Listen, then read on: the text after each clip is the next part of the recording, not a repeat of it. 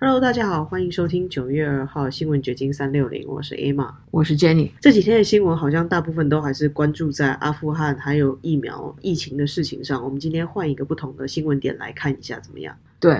今天我们想谈撒谎者，因为昨天大家都看到了，主流媒体都报了，就是拜登和阿富汗总统在阿富汗沦陷之前的一段通话，那个通话的 transcript 都已经 published。那个通话就表明，阿富汗的总统贾尼已经警告了拜登，就说阿富汗的局势非常的危机，塔利班要占领阿富汗了，然后你快给我派兵，快给我，我的我的官兵已经十年都没有加薪了，你快给我点钱。然后这个拜登就不给呢，他还说你不要这样，就说你要粉饰太平，你要要给外界。的一个印象就是塔利班没有再取胜，然后他转脸跟美国公众就是说，后来他对美国公众的说法却是塔利班占领阿富汗是好像是给大家一个措手不及，给人的印象就是好像他们事先并不知道，所以这实际上就是明目张胆的撒谎嘛。但是今天我们想讲一个另外的撒谎者，不是拜登，而是一个曾经被称为是女版乔布斯的硅谷的一个女企业家，叫 Elizabeth Holmes，她创建的那个 Theranos 那个公司。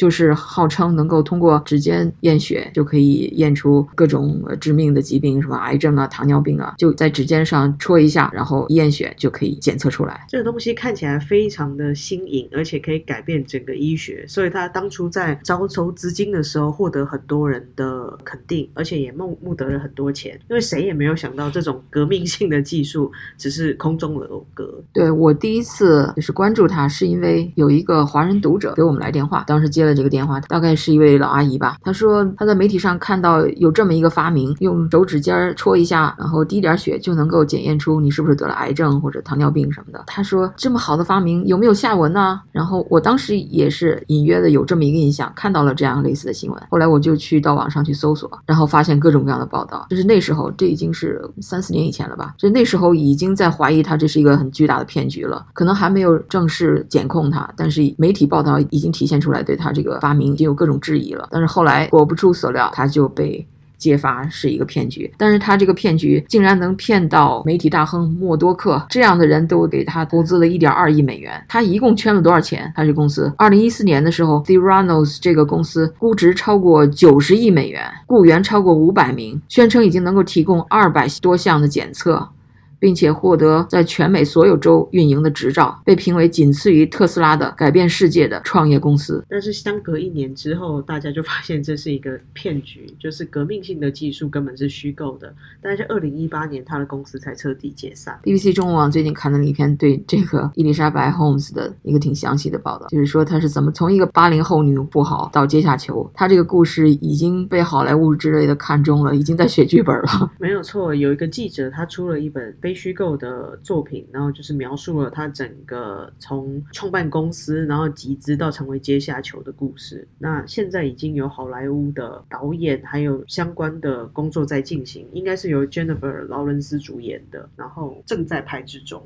哇，呃，这个 Holmes 他的经历和很多那个所谓的高科技 genius 那些天才都差不多，就是在名校斯坦福大学化工专业二年级的时候他就辍学了，就开始创业了。那个时候才十九岁，那个时候是二零零三年，然后他就创建了这个 Theranos 这个高科技的验血公司。然后它的核心业务就是基于专利创新技术，提供指尖取血样检测诊断疾病服务，价格都非常亲民，二点九九美元检测一次。事实上，他的老师好像。有说这个 Elizabeth Holmes 在念书的时候就展现出他比较偏执的性格，在一些课程中，老师告诉他说他这个想法是没有作用的时候，他就会一言不发，瞪着教授直接离开。他就是有这种非常大胆的想法，但是那个教授说这是。不可能的，但是他不信这个邪。但是如果你真的发明了创新，真的制造出来这么一种这个创新式的验血方法也可以啊。他又没有，他是通过各种欺骗的手段。他号称是需要在指尖上滴几滴血，不需要针头，不需要什么呃取血管，半个小时内就可以得出检测结果。但实际上有人举报啊，这个 Theranos 的无针验血诊病系统是造假，验血结果不可靠，而且大部分检测使用的是购买的商用仪器。这是《华尔街日报》的盯上的。因为有人举报给他们了，所以他们就开始做调查，做了一系列的调查报道。然后美国的食品药物局 FDA 就开始展开调查了。到了二零一六年，越来越多的那些审查呀，以及民事、刑事的诉讼纷沓之来。二零一八年的六月，Holmes 和他的商业伙伴也是前男友，叫巴尔瓦尼，一同被捕了，控罪是电汇欺诈和串谋进行电汇欺诈。检控官称他在测试中故意误导患者，并且向财务捐助人夸大公司的业绩。然后最新的一个发展就是，就在这个 Theranos 欺骗案即将开庭的消息之际，Holmes 又跳出来，通过律师指控他的前男友这个巴尔瓦尼性侵和情感操控，导致他精神状态受到损害，所以才发生了就是整个这个骗局，就好像是把责任又推给他的前男友。这就让人觉得啊，这个人是没有一点悔改，他就是不断的撒谎，不断的为自己开脱。他的人生经历真的很像电影哦，就包括他现在即将面临的庭审，但是他也是策略性的转移了这个大家的焦点。很多陪审员可能都会关注在于他受到了家庭暴力，然后去转而同情他，或者是把他的罪行谎言合理化。这个是他很会玩弄人心的部分。是，所以这种撒谎，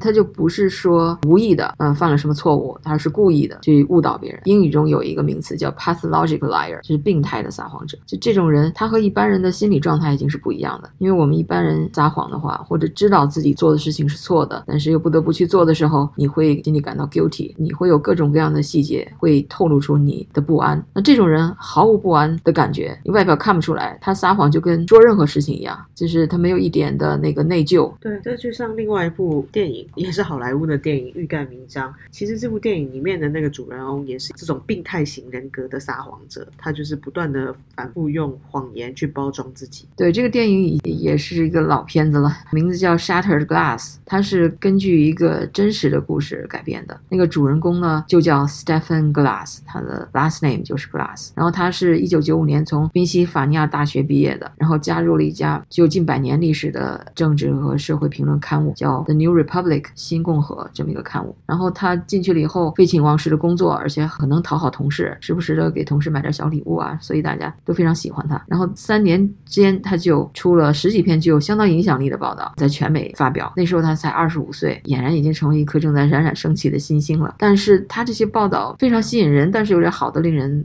难以置信。他为了要维持这些假新闻，他就需要造假笔记啊，用假的电话留言啊，制造假的传真啊，甚至用假的网站来欺骗人。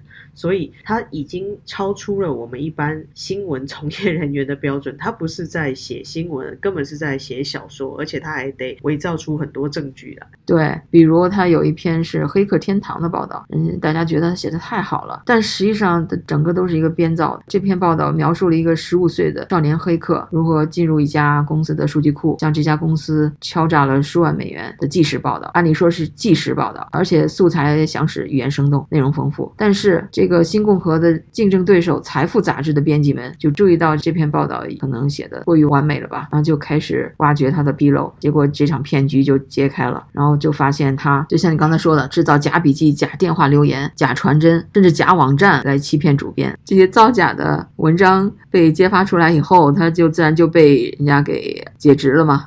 他被《新共和》杂志解职后。他写了一本名叫《预言家》的自传体小说，就是把自己的这些丑事儿就写成书了。然后新共和的那个编辑对这本书的评价就是：这个家伙又故伎重演了。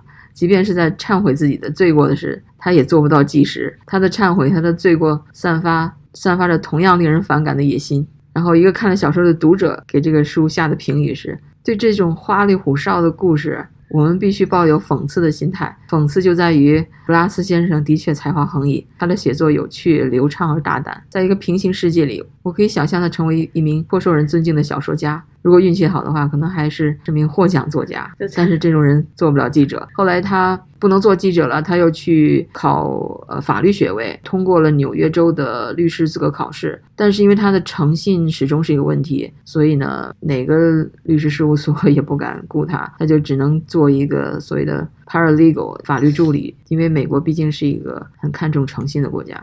没有错，就像他这样子的人，事实上更适合做小说家。他就是选错了文类，纪实的作品并不适合他，或者像法律这么需要严谨的正确性的工作也不适合他。他一直没有找到正确的工作。对啊，就所以说做新闻记者和和我们一般人可能觉得你文笔好就能做记者。